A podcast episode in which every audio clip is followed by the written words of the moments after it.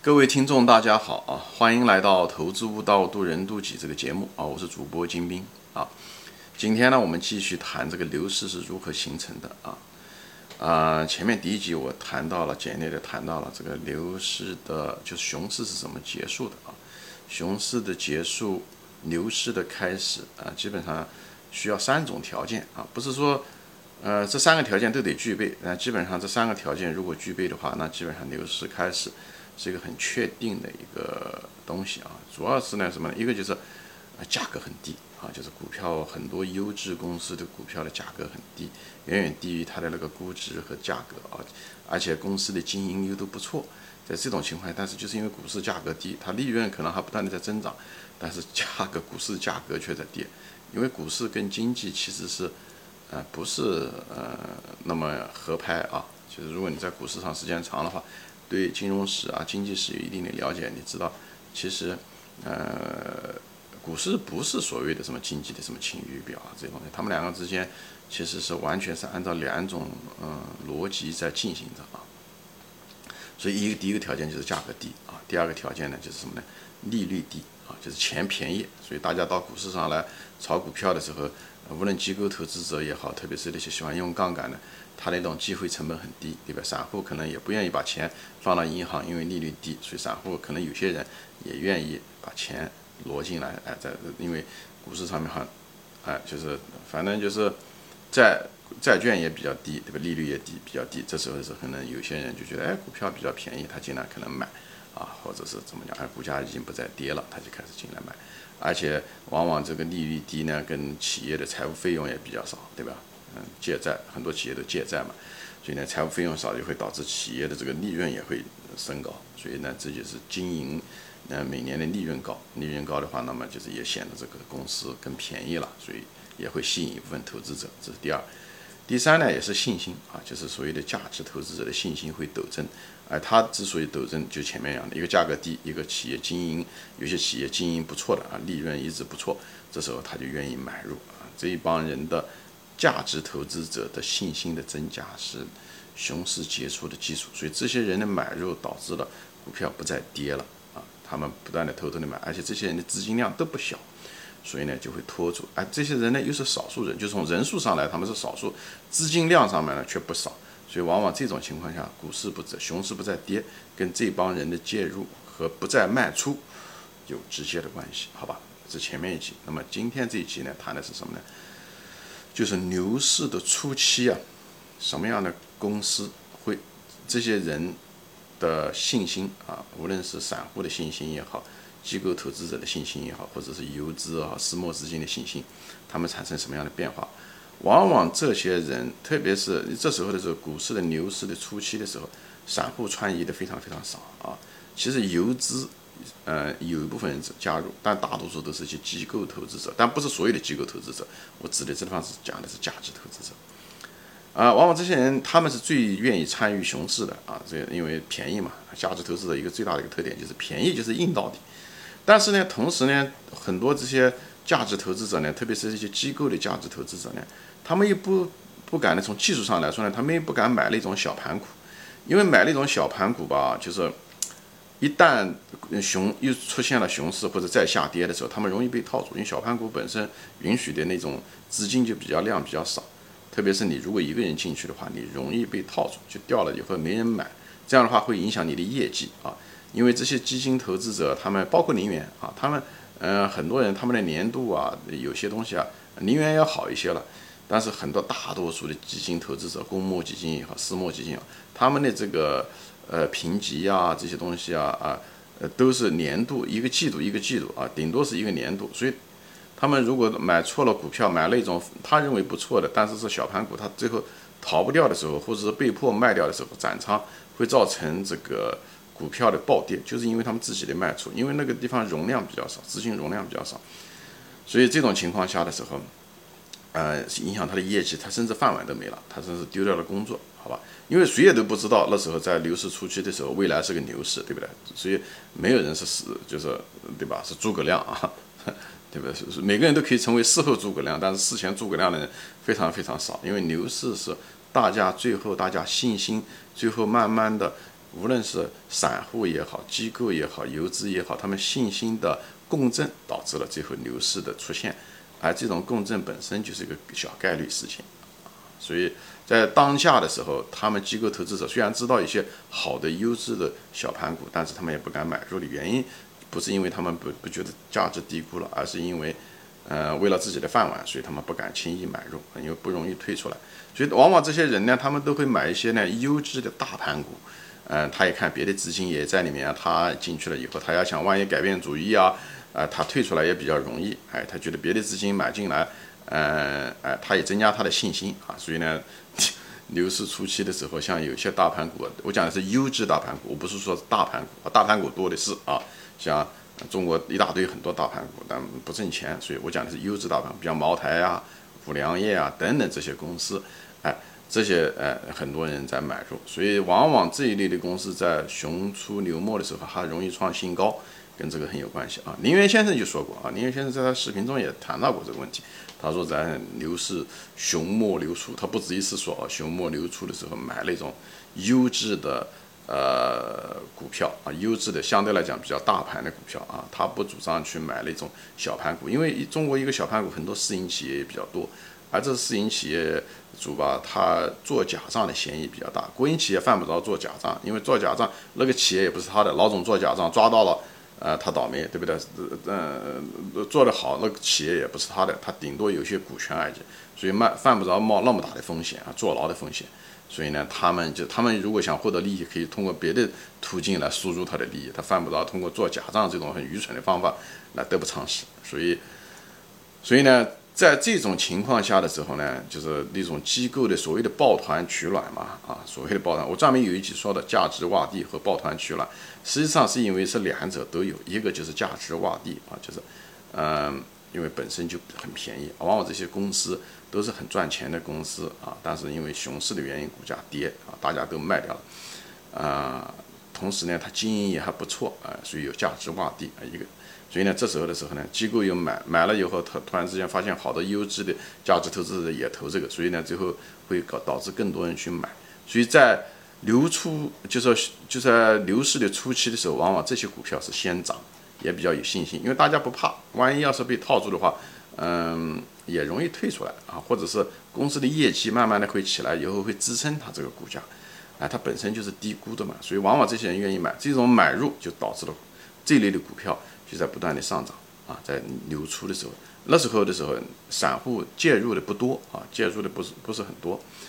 那么就在这地方就给大家讲一个技巧啊，就是往往在熊市。会计，但是熊市和牛出的时候，这个过程其实挺长的，特别是在中国啊，这个这个阶段其实挺长，也是反复有有经常的反复啊。所以林源先生也讲这个熊末流出也讲了有两年了啊，他讲的也是这个原因，因为这个过程常常反复，因为人的信心不够。我讲了，牛市的基础是信心，这时候啊，包括价值投资者，他也虽然他们有信心，但是毕竟受业绩的影响，他们还不敢。特别是那些大量的机构投资者，他们又不是价值投资者，或者是戴着价值投资者帽子的，实际上是一个投机者的这些人，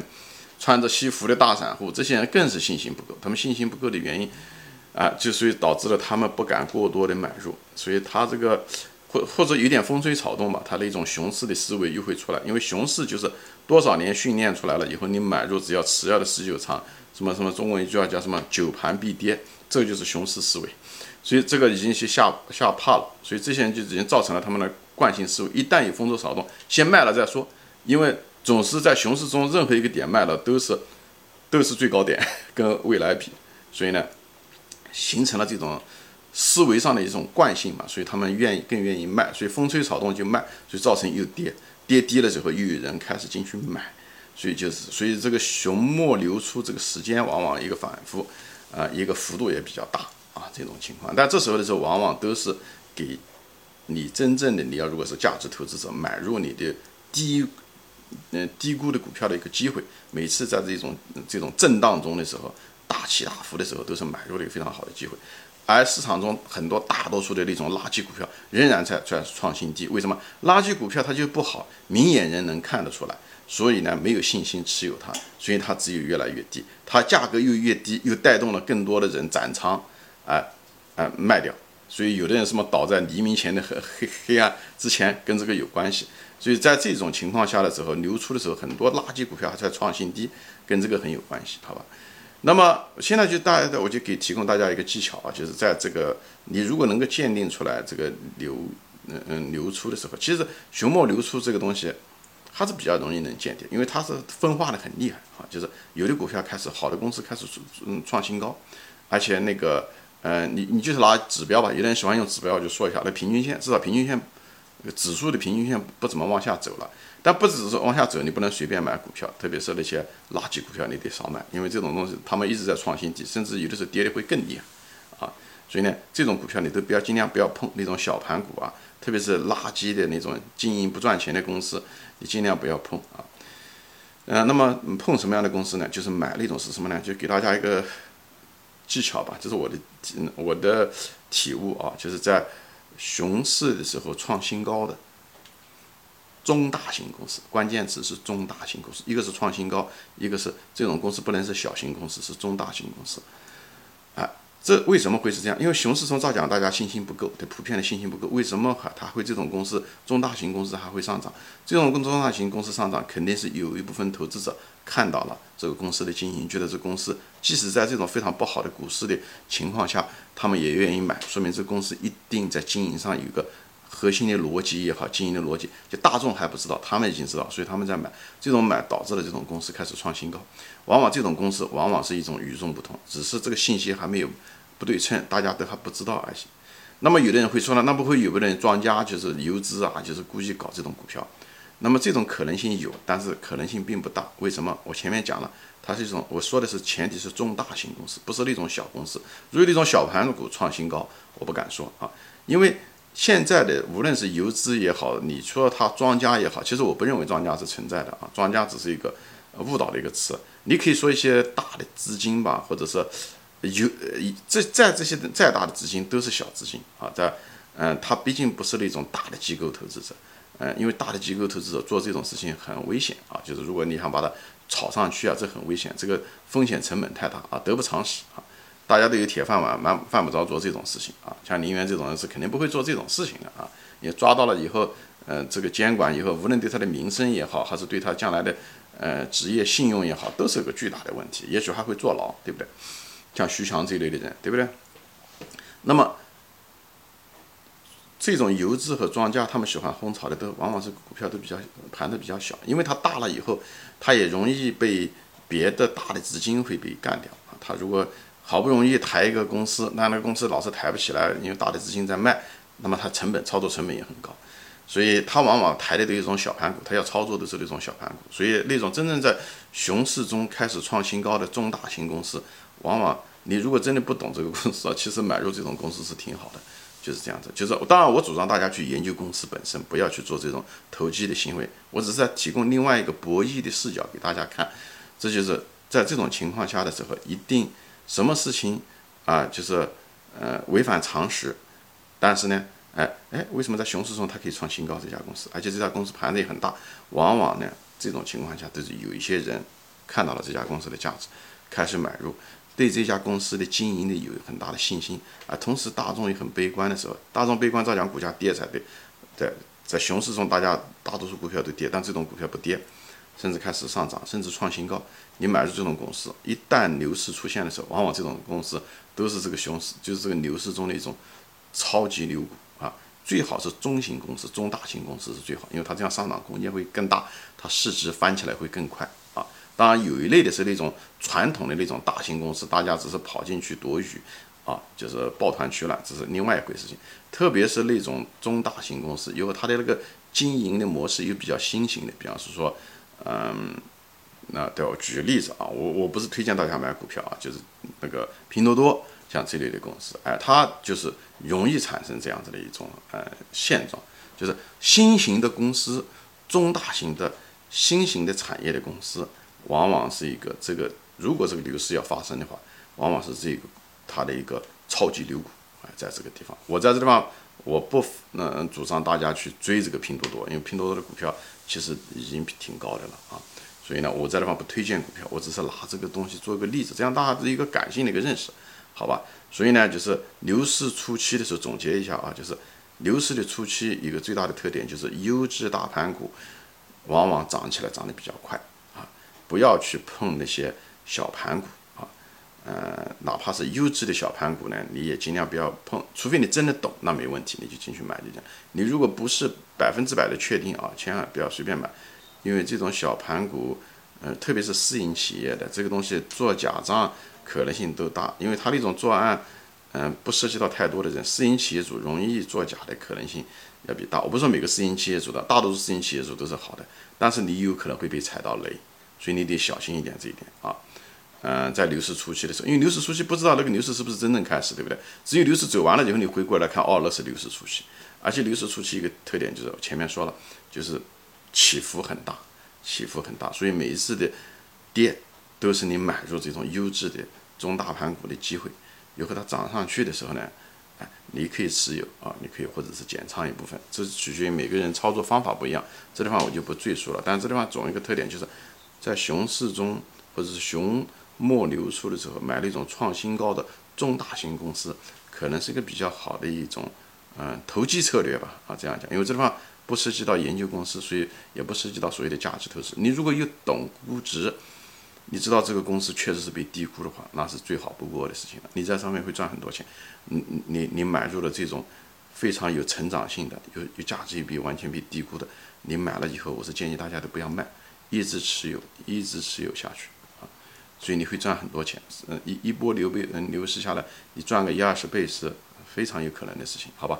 行，今天我就分享到这里啊。我这个还没说完，我后面我可能要谈到牛市的中期。和末期应该是持有什么样的股票，哪类的股票容易涨啊？就给大家分享。我说这个节目其实跟价值投资没关系，我主要是为了吸引，嗯，股市中大量的散户啊，就是希望你能够听多听我别的节目啊。这个实际上是一个吸引眼球的一个节目啊。行，今天就说到这里啊，谢谢大家收看，我们下次再见。